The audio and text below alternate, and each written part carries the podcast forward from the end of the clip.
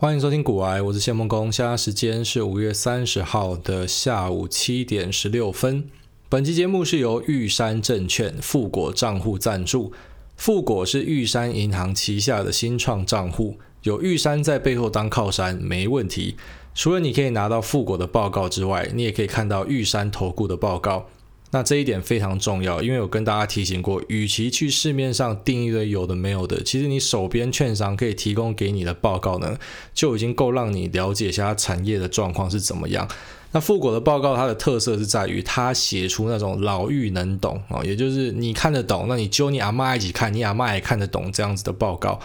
那上次有一份关于半导体跟晶圆代工的报告丢到我们的社团里面，大受好评。然后就是大家说，哦，原来这么简单，那为什么别人都把它写得很复杂？哦，我他妈怎么知道？但是呢，他们就是有能力把复杂的东西简单说。那富果它支援 App、Mac 还有 Windows 下单，有简明的技术线图、新闻、基本面数据和筹码，它会是你交易上的好帮手。那它还有广受好评的线上文字服务，可以随时替你解决任何的疑难杂症。现在使用股癌谢主委专用的推荐码 G O O A Y E 小写，你可以立刻获得一百六十八块的富果币。那同时呢，还提供你两个月免费的产业本益比分布图权限。那这边有趣的地方是在于，这个富果币呢，一百六十八元，它是可以一比一换成台币的。或是你可以用来 App 内购买各式各样有趣的商品和服务，所以简单来讲，这是送现金给你。那这个后面的两个月产业本一笔呢，它是要用富国币购买，所以也是要用现金购买的。那这也是送给你，所以这是我们节目到现在第一次啊，真的你一毛都不用拿出来，然后你还可以有钱直接他妈的吐到你的脸上给你，差不多就是这个样子啊。之前的合作呢，是折扣码的形式，也就是说，我是帮你打折，哦，虽然还是帮你争取到福利，但这一次是真的是最狂的一次啊！你根本一毛都不用拿出来，然后还可以赚钱。那这样的好康呢，你要怎么获得呢？首先是要先跟大家提醒哦，这个福利只有到六月十四号哦，只有到六月十四号，非常重要。那要取得的话呢，两个步骤，第一个。先去玉山银行开户，就是开一般的存户啊，这个很简单，大家应该都会。那第二个要听清楚哦，就是你要去点我们叙述栏的线上开户连接。那这线上开户连接是设计给股癌专用的，你点进去它就直接套用了推荐码。但是如果你没有点这个连接呢，你还是可以自己上富国的网站去开通啊。那开通的话呢，你必须记得在最后一步的时候，推荐码那边要输入 G O O A Y E 小写。才会启用这个主委福利啊，非常重要。那就跟大家介绍到这边哈，如果你需要有这个非常新颖、明快、简单啊，那可以一目了然，那并且提供非常多资讯，还有牢狱能懂哈、浅白的报告的券商呢，请立刻上车啊，因为它只有到六月十四号。好，那我们就聊一下上次礼拜三哦，礼拜三的时候本来 SpaceX 要打火箭的，但是后来因为天候不佳就取消了，那延后到今天的凌晨。好，那其实我刚刚稍早是跑去喝喜酒，然后喝喜酒喝完回来就直接晕死，好，本来要录节目的，但是就晕死到现在才醒来，然后在喜酒上面呢就遇到很多这个股癌的听众。干他妈的！突然想到，之前有人在问我讲说，哎、像那什么阿 D 就讲他的听众是小 D 嘛，哦，那谁谁谁就讲他的听众是什么嘛？那你的听众要不要取叫什么癌细胞？很可爱啊。那我心里就在想说，干，就是我本身不是阿 D 的听众或观众啊，但是如果我本来是的话，然后他帮我取名叫小 D，我就从那一天就再也不听了啊。所以我们没有帮听众取什么很智障的名字啊，反正就是我们的听众就嘎吉狼啦，自己人。那有有好几个跟我拍照，那其实昨天在健身房的时候，有一个巨巨来跟我拍照，所以我是真的有点受宠若惊，说干我是靠嘴巴吃饭，不是靠脸吃饭的，竟然有人要跟我拍照，这样很吓人。好，阿妈怎么突然扯远了？好，然后拉回来。好，总之呢，这个火箭礼拜三发射失败之后，好，那在今天会再发射一次。那因为我刚刚睡饱了，所以今天可以完整的跟着这个状况哦，跟着大家像上次一样在群组里面一起讨论。那这个火箭呃，到底会不会发成功？不知道，还要看天气怎么样。不过呢，在今天的稍早有一个坏消息传出来，就是 SpaceX 的一台新的还在实验中的火箭呢，叫做 Starship 爆炸。好，那 Starship 是他们新一代的，不是这一次要打上去的 Falcon 9跟 Crew Dragon，然后是不一样的，是新一代的火箭，它是重型的火箭，那它是设计来未来可以载物资，然后可以载人去星球旅行的一个火箭啊。那它在测试的时候发生爆炸，所以我相信现在那两位太空人一定超干抖哦。虽然不是他们要搭这一台，但是呢。确实很吓人啊！哦，就像是你要搭飞机前，然后刚好发生空难一样。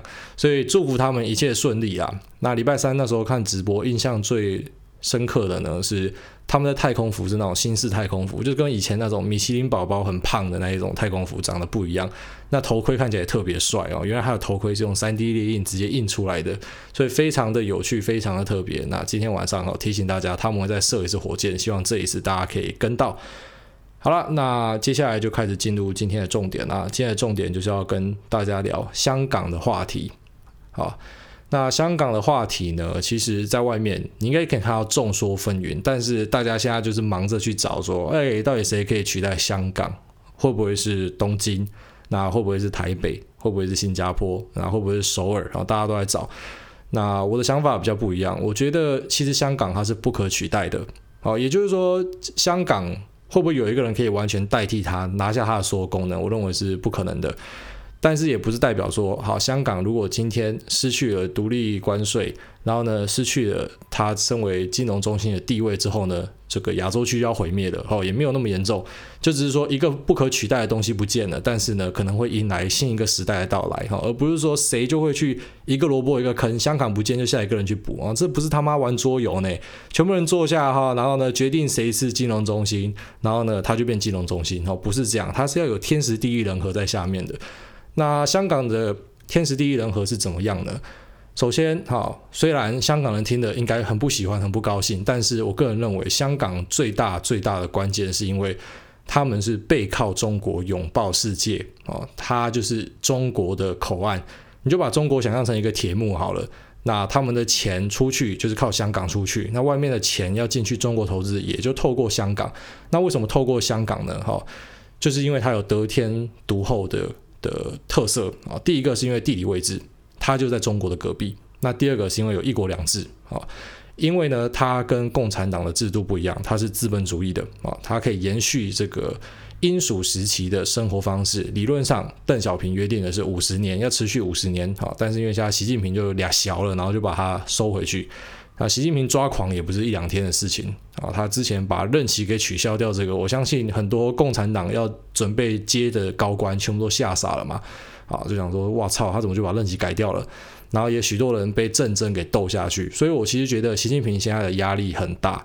那很多这些做法，哈，包含说改任期，然后现在呢，硬要把香港没收回去，你不要去试着思考它背后有理性的意涵。好，你应该想，他就是狗急跳墙，习近平急了。那他必须做出一些相应的动作，哦，就像是墙外的世界的我们，那时候发生疫情的时候，为什么各国会直接压起来纾困丢下去？哈，那 K Q E 的国家，日本啊、欧盟、美国全部 Q E Q 下去，那大家会问说，没有代价吗？当然会有啊，但是问题是，这就像是你现在生病，你生病打药会不会有副作用？有啊，但是你现在不打你就死了啊，所以你只能打。那中国可能也是类似的状况，它有压力之下呢，所以现在香港它必须把它收回去啊，或者是说它是试图用这个来分散掉国际社会对它的谴责，这都是有可能的。好，那第三项啊，第三项香港的特色呢是它实行的叫做 Common Law，好，Common Law 就是普通法、英美法系。那如果你有看欧美影集的，应该就不是很很陌生哈。它的特色呢有 jury，就是陪审团，然后呢是用判例法。然后那判例法就是反正以前怎么判，那现在就怎么判啊，是这样慢慢演进下去的，约定俗成的法律，这就是英美法系的主要特色。那并且呢也是英美法系里面哈。唯一使用中英双语制的，就中文、英文都通了。虽然新加坡应该也算啊，但是新加坡的中文应该没有香港这么好。那总之呢，香港是有这些特色啊，之下它才变成世界的金融中心。但是最核心的原因呢，是因为它跟中国密切的关系。好，其实它就是中国的一部分啊。讲白一点就是这样啊。虽然我刚刚前面讲了很多香港人可能不想要听到这样子的事实啊，但是它就是中国的特区嘛。那。它跟人民币的业务也是非常的密不可分。好，这也是为什么香港发大财的主因。首先呢，七十 percent 的人民币，好，全球的人民币呢有七十趴是在香港清算的，所以香港是全球最大的离岸人民币中心啊，也是一个最大的资金池。那它也是最大的离岸人民币的债券市场和离岸人民币的外汇市场最大的啊，它都是最大的。那除此之外呢，中国的啊，二零一七一八年度的 FDI，所谓的 FDI 就是 Foreign Direct Investment，从外而来的投资呢，一千两百五十亿美元里面。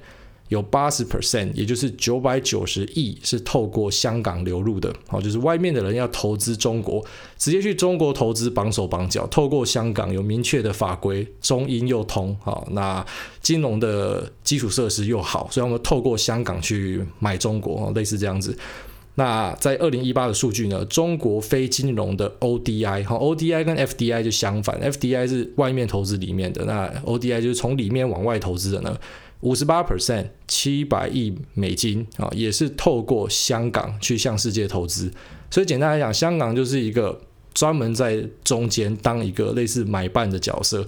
你外面的人想要进铁幕中国，是不是？来透过香港，你就可以受到保护。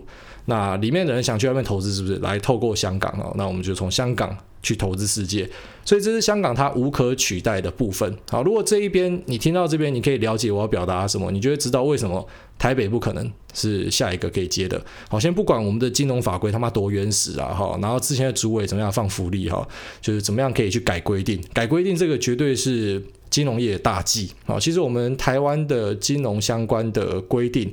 然后跟一些处置的方式，还是哈大政府的影子非常明显，就政府会去介入。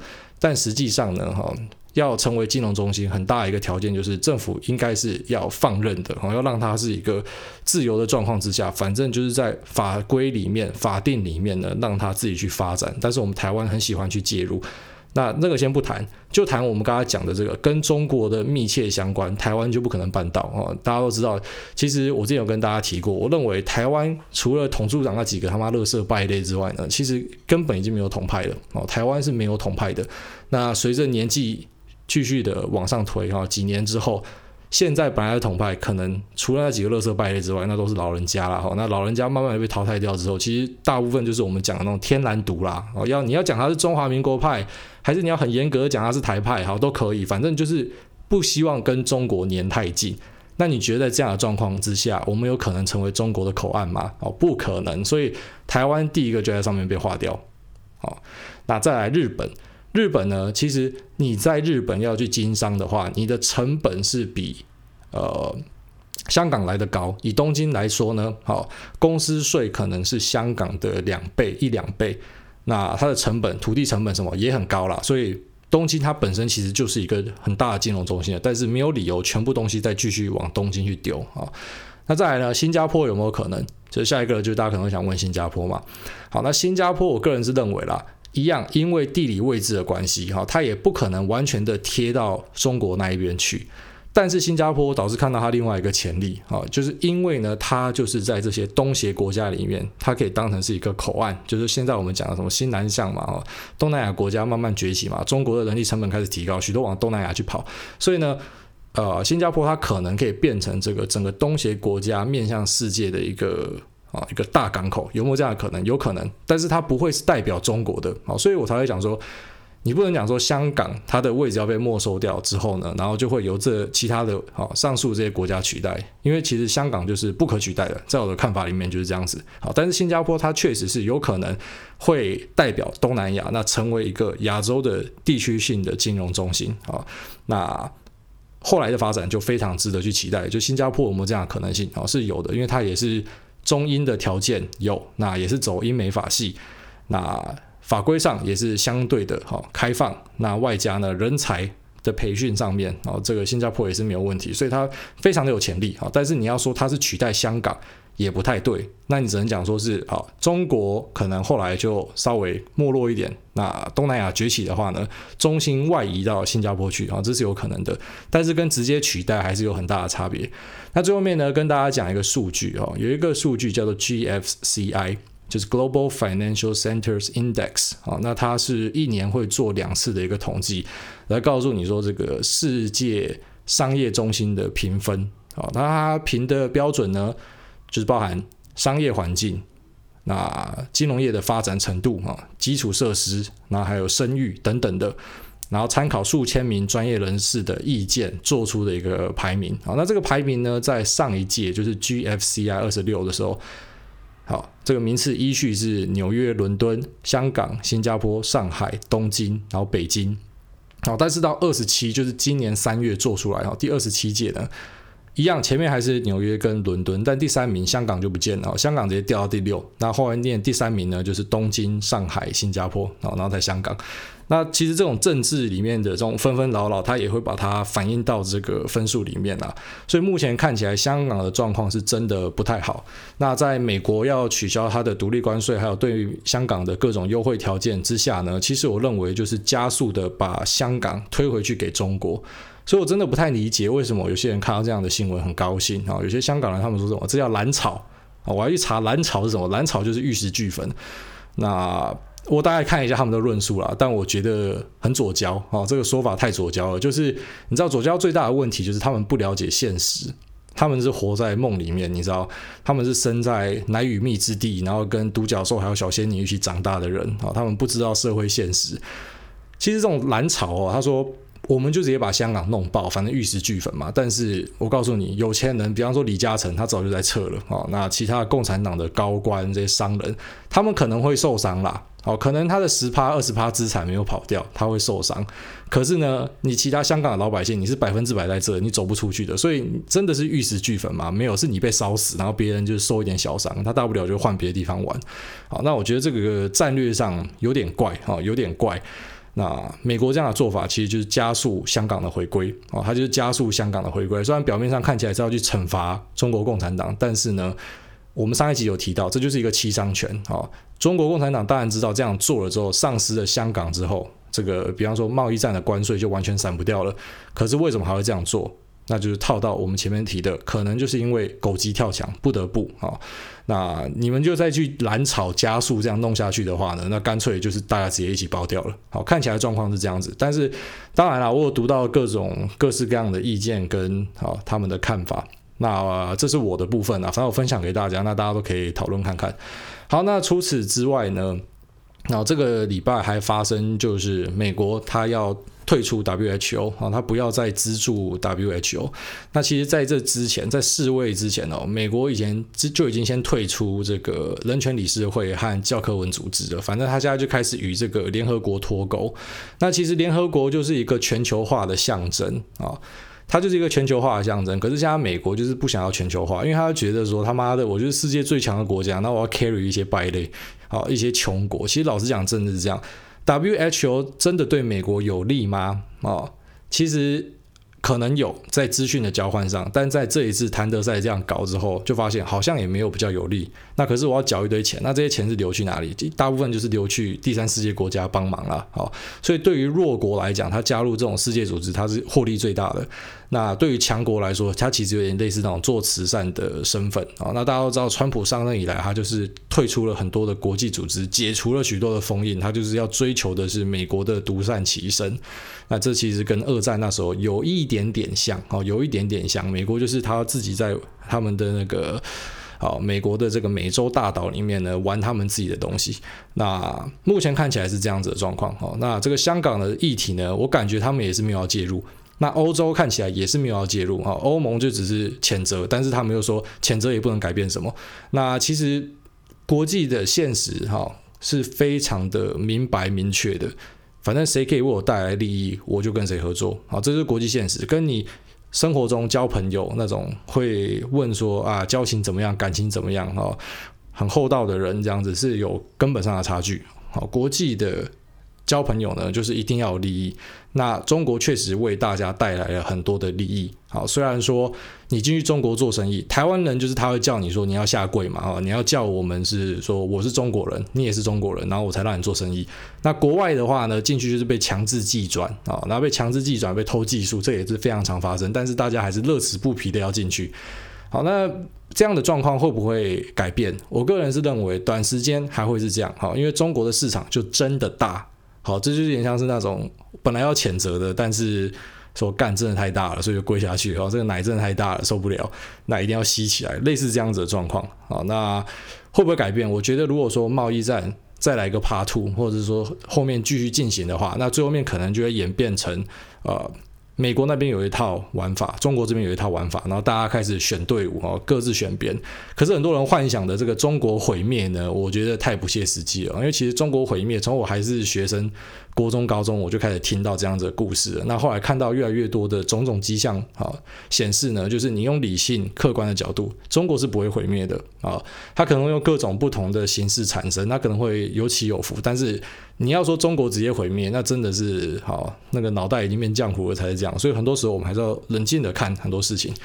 好了，那最后再跟大家分享一个讯息哦，那我们就进入 Q&A。也就是说，现在 MSCI 反正就是摩根斯坦利编立的这个指数呢。MSCI 本身是在新加坡交易，哈，那在新加坡交易的时候，为新加坡的交易所呢带来了好像是十几趴的流量，啊，那也为他们赚了很多的钱，就说整个交易所有十几趴的交易呢，是因为这个。呃，名城指数 MSCI 所带进来的，但像 MSCI 好、哦，这个摩根斯坦利哦，华尔街的哦，他已经不跟新加坡合作了哈、哦，他把这些指数们呢全部移到了香港交易所，哦，包含台湾的摩台指也移去了香港交易所，就在昨天还前天吧，所以。这个你要怎么看？哈，这就是很很奇怪的一个现象啊！当你以为说香港要完蛋了，要爆裂了，外资要全部撤了，结果现在啊，摩根斯坦利做的这个 MSCI 竟然要移进去香港交易。然后当你看到呃美国发了这个声明哦，他开了这个白宫记者会，感觉是要去制裁中国、制裁香港啊，就美股拉了起来。然后呢，恒生指数的期货也拉了起来，surprise motherfucker 啊，又再一次，所以就跟大家讲说，市场其实很多时候是这样，我们去想的是什么样，真的不重要啊，我们还是得去看说后续的走势是怎么样，然后来判断啊，就是到底这个事件对于整个市场、对于经济的影响是什么。好，那这当然是我们就身为散户小菜鸡，我们是这样。那比较专业的投资机构呢，因为他们部位很大，所以他们必须的去做一些呃提早的布局。好，像巴菲特直接把航空股全部卖掉嘛，那你可能可以试着去了解他们到底看到了什么。可是我觉得呢，以我们这种小散户的操作，真的不要乱去预判啊。如果你那时候讲说啊，干这个美国一定会把香港弄爆哦，去放放空香港，那现在发生的状况是什么？哦，你又被嘎了。好，那搞不好真的香港在一两年内会整个大崩盘不见，但是呢，你在错误的时间，然后如果部位又没有控好的话，还是可能会受重伤。还这边提醒一下，好吗？那有一集有跟大家讲到说，其实香港哈，每隔几年就有华尔街的这个呃对冲基金的大鳄呢要进去干香港。好，那在二零一九反送中到最高峰的时候，也是有人要进去干香港，可是到目前为止香港都没倒。那这次会不会不一样？哦，不知道。那我们就持续的看下去。好了，那今天的主题就先聊到这里。那进入 Q&A 之前，我突然想到哈，就是前阵子有收到那种一些比较有的没有的 Q&A，那有时候那就会被我跳过。然后就比方说问我喜欢看什么电影之类的，那我突然想到，就现在来回一下好了。有人问我说，假设你要直接推荐三部电影，你会推荐哪三部？好，就是你现在心里面想到的。那我现在心里面想到第一部就是《星际效应》。我在想说，是不是因为我很期待 SpaceX 要射火箭，所以呢，我就想到这部电影。那这部电影很好看哦，它就是在讲呃关于火箭的，靠谣，这样有介绍跟没介绍一样。因为我不希望讲太多，讲太多剧透嘛，所以你们自己去看。但是这个 Matthew McConaughey 演的这部电影呢，非常的精彩哦。那大家可以去看这部电影。那第二部呢，我想到的是 Fight Club，就是斗争俱乐部。那它的主角是 Edward Norton 跟那个叫什么？Brad Pitt 啊，布莱德·皮特，那这一部也很好看。那第三部，我现在在脑中直接想到的是《Transporting》，就是拆火车啊。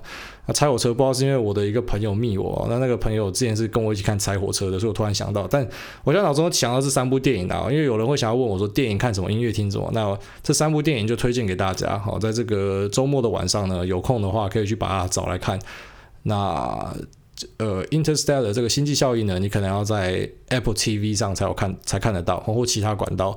那 Fight Club 呢，你可以直接在 Netflix，如果你有订阅 Netflix，你会直接看到。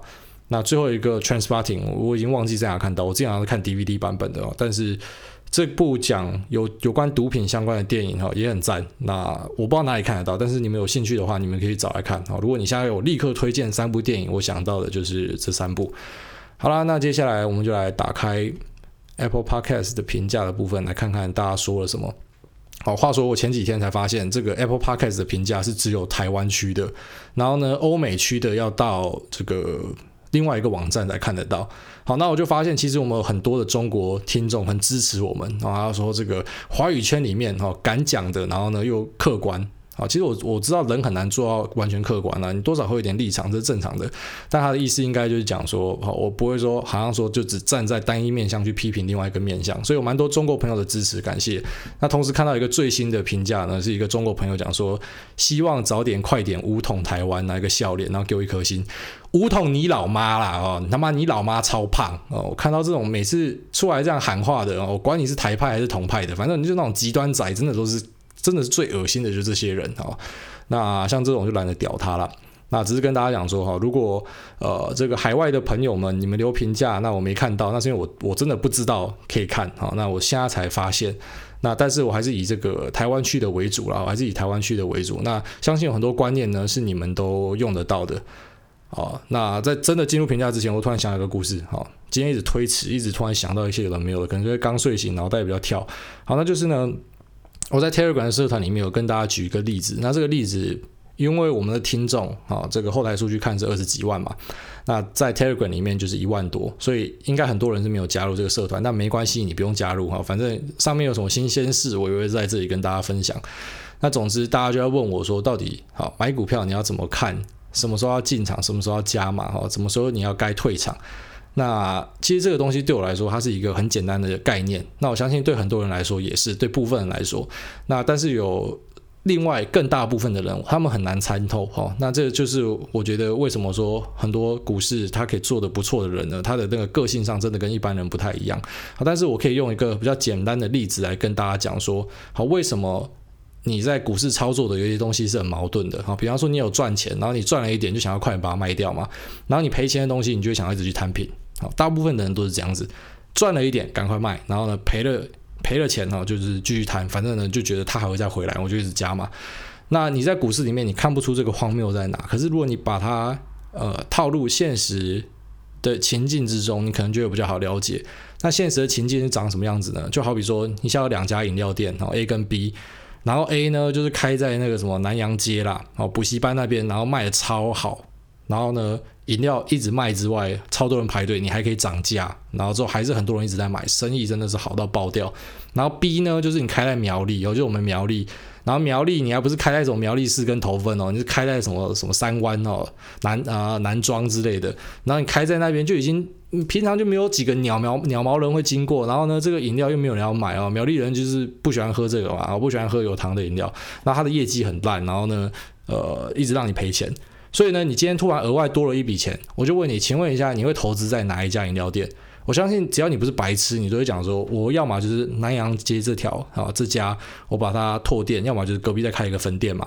你绝对不会说这个南庄这边哈一直在节节下滑的地方，然后呢，我在隔壁再开一个分店。可是这样讲，不觉得就很明白了吗？哦，就是你赢的地方，你就乘胜追击啊，这就是顺势操作的核心啊。可是不知道为什么在股市操作的时候，你就很奇怪，你赚钱的就是好南阳街这家店，干他赚了，赶快把这家店卖掉。然后呢，男装的赔钱了，赶快 all in 去买男装的。好，你在股票操作这边这样。好，但我相信我这个讲出来之后，因为我实测在一些。啊，听众上面啊，因为就是像今天在喜酒的有一位听众就来跟我聊这个，我就顺便跟他讲了，就说，哎，你们看我讲的那个小故事，他说，哎，有哎，一听的时候就了解嘞。好，那你在这边你应该就可以了解到这种所谓的乘胜追击啊，赢要冲，输要说，就是在讲这件事情。那这个如果呃学起来的话，受用无穷啊，很基本的一个心法，可是呢，学起来受用无穷。好了，那就简单回答几个问题了。好，打开这个 podcast，的评价。OK，那首先第一个这个 Linkin Asia 啊，Linkin Asia 五颗星说，听完最新一集，又再次深刻体认到主动投资者最大的对手仍旧是自己的心魔，也因此能感同身受，越来越多散户们前往 ETF 并定期定额购买，实践 Bogleheads 的投资方式啊，就约翰伯格啊这种被动投资。想请问古埃大对于被动投资 VS 理财机器人两者的骨髓似乎是可以把人为因素降到最低的去人化，但是实质上不知道有什么不同呢？好，想了解古埃大的看法，我是觉得啦，哦。ETF 已经把东西变得很简单的，你就直接投 ETF 就好，就是所有的被动投资就好，就不要再什么透过什么理财机器人，然后要去买什么产品、买什么设备，然后呢，呃，让这个机器人去帮你挑选哦。可能有些机构是有有做他们自己的机器人，他们就这样操作。但是我觉得一般散户你要接触市场哦，这个年头最大的恩惠就是 ETF，它帮你省下很多的钱哦。ETF 的费用比传统主动基金还要低很多，然后呢，你就可以直接又很明确的去挑选你要的东西。所以我个人是觉得你。就直接买 ETF 就好哦，不要去看很多那种有的没有的。有时候把事情弄简单一点会比较轻松。好，那下面这个二零零三 T 癌粉说，，i 大在 Telegram 上的回复让我出现，那后面后面字太长，标题字太长，好像把它删掉，看不到。好，他说想请问有没有推荐的美股交易平台？你可以用 IB，可以用 First Trade。好，他说研究了很多，像 eToro 是免手续费，但是有点差，是不是券商的复委托平台算起来后有差不多的手续费？差一点就可以砸钱买 SPCE 哈，SPCE 就是我们上一集提到的这个 Virgin Galactic 维珍银河。好，那上一集有口误了，我讲成 SPSE，但是有蛮多人提醒我哦，感谢。那我是觉得你就用我刚才讲的这个哦，就是 First Trade 跟 IB。那 eToro 的话，我还是不太建议。eToro 前几天不是又发生状况嘛？哦，就是他们的系统又整个当掉，然后 eToro 它。之前有点差，但现在听说他们是号称没有点差的，好也就是说表面上跟你讲免手续费啦，所以我看到他们广告，我觉得很想笑。他们在 YouTube 广告就是，反正他卖一个蛋糕，然后蛋糕就先吃一口，然后卖给你嘛，然后就。就演出来说这个呃购买者就很生气嘛，你为什么要吃一口哈？他就在暗示说，因为券商都会拿你手续费，结果其实真的吃你一口吃最大就是 eToro 本人哦，就是他们自己，他们直接在这个买卖的时候加入点差，就直接赚你一笔，所以我觉得这有点伪君子的成分啊。但是 eToro 的界面是真的是最简单最明确的，那看你的选择，但是我绝对不会选一个不稳的平台，好，它如果会爆掉的话，我觉得这太可怕了。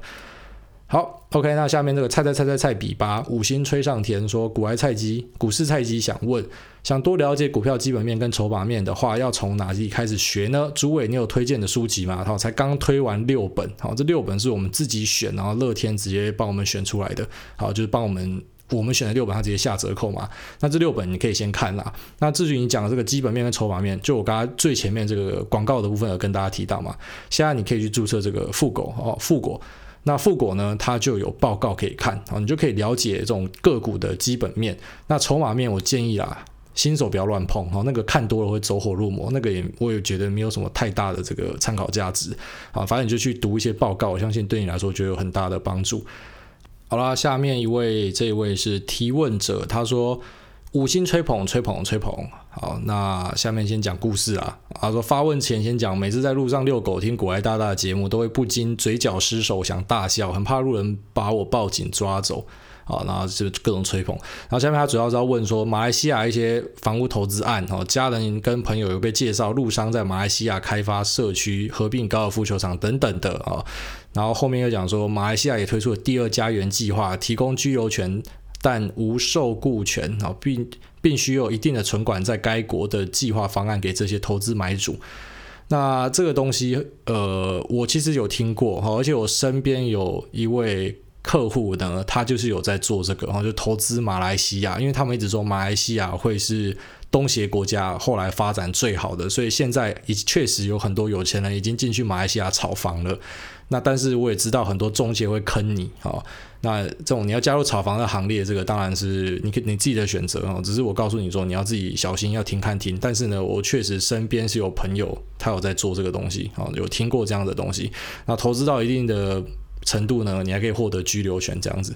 好，那下面这个问题又说，总觉得科技的发展和环保好像都有抵触，即使朝向节能源在发展。也感觉地球被人类消耗得很惨，感觉很多人在谈科技和各类技术的发展，但是不是在追求发展和文明的同时，其实去继续的保护地球。呃，我觉得是这样子啊。你知道人类要怎么样保护地球吗？你就去自杀就好了啊，哦。人类活在地球上就是在消耗地球，讲的直接一点就是这样。哦，就像 Bill Burr 的这个脱口秀讲的，他说他从来 从来都不能理解，但是他觉得很好笑。哦，就是那些老夫妻，然后看着那个墙上的照片，说：“你看，这个是我们的小孩生了四个，然后他们又在各生了四个，你看好大的一幅家庭的照片。”这样，然后 Bill Burr 就吐槽讲说：“这些生出来的人呢，就是每天拉屎拉到河里面去哦，你们的屎就是排到河里面，造成地球的负担，然后就生更多人，让高速公路塞车更严重，或什么，反正就是狂干啊。”那我是非常认同这件事情，就是人类真的就是在消耗地球。好，我们能做的就只是尽可能的去减少我们的消耗，但是我们的存在就是消耗。那科技的发展势必的就会去开发天然的资源，这都是无可避免的。好，那当然就会发展出一段极端，要一一一些极端派呢，他们就是要去环境保育啦。好，但是我个人也是不太认同那种太极端的。一些比方说什么护树团体啊，很极端的护树团体啊，这个东西你又不能砍，那个东西你又不能弄，那这样的争议其实很很困难去解决。我觉得它不是什么三言两语就可以去解决的。好，比方说呢，花莲花莲人最早的时候啊，他们没有这个苏花改啊，然后呢也没有苏花，然后也没有这个蒋渭水高速公路，所以以前花莲人呢，他出来然后回去就要开车要开超级久。那后来就开始有开发嘛，可是这些开发其实一直以来都有环保团体在挡。好，那可是我知道的花莲人呢，都很赞成这样子的开发，因为他们就觉得凭什么你要我们当后花园哦？你们随时来就是原始的花莲，那我们里面的人呢，每次开车就要小心这个山崩啊、落石啊什么的，所以这就会是一个你知道，就是一个辩论。好，那到底变出来的状况是怎么样？老实讲，没有人可以说到底呃正确的答案是什么，没有人知道。哦，这就让大家越辩越明吧。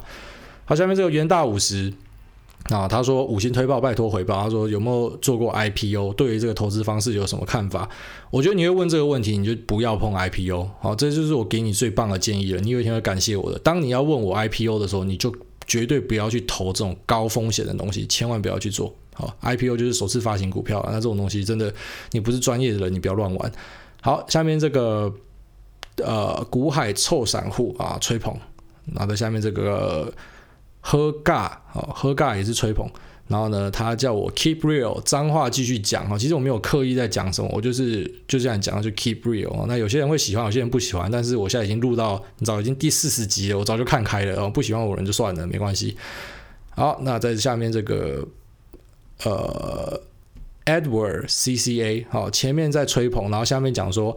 今天 MSCI 技术性调整，想请问主委稍微开示一下，已经爬过文，当然是不懂为什么今天盘后可以杀这么多？括号如玉山金股票是一买一卖，想请问玉山金的六万张是谁在接？我告诉你，就是 MSCI 调整的时候哈，那尾盘都会爆大量，那尾盘都会爆大量，就是呃，这国外的一些基金啊什么的，就跟着去调整这样，反正它会在这个调整的前后就会开始跟着动了啦。那一般在这个调整日的时候，就会整个爆出来。好，那它爆出来呢？之前有些人会想要去吃外资的豆腐，好，就是因为它买到一定的比例，比方说这个成分股的比例有增加，那它就会买进嘛。那成分股的比例有下跌，那它就会卖出嘛。但是有些人就会想去吃豆腐，所以比方说就是已经先买了或已经先卖了，所以现在要去吃 MSCI 的豆腐是非常困难的。好，发现就知道，只要是调整日的时候，尾盘就可能会突然爆量，然后往上拉个几档或往下跌个几档，但是这个东西。啊，没有人说得准。那你说是谁来接？反正就是有人知道会调整啊，所以他可能那个单也就先下好了哦。那都是很多是用程式单去下的啦，所以那个是一瞬间的，你根本也没有办法在里面贪到什么便宜。啊，大概是这样，但是你也不要被吓到。好啦，那今天差不多啊，然后就讲到这边。那刚好这一个是讲笑话的，又是夜间加成事儿啊，他好像专门来帮我们带来这个呃笑话部分的人哦。好，他分享一个冷知识给大家听。他说。史迪奇是强霸的第六二六号实验品。其实他在抓捕其他表亲的过程之中，常常会有心跳突然加速的问题，因为他是星际宝贝。好啦，那就先讲到这边，拜拜。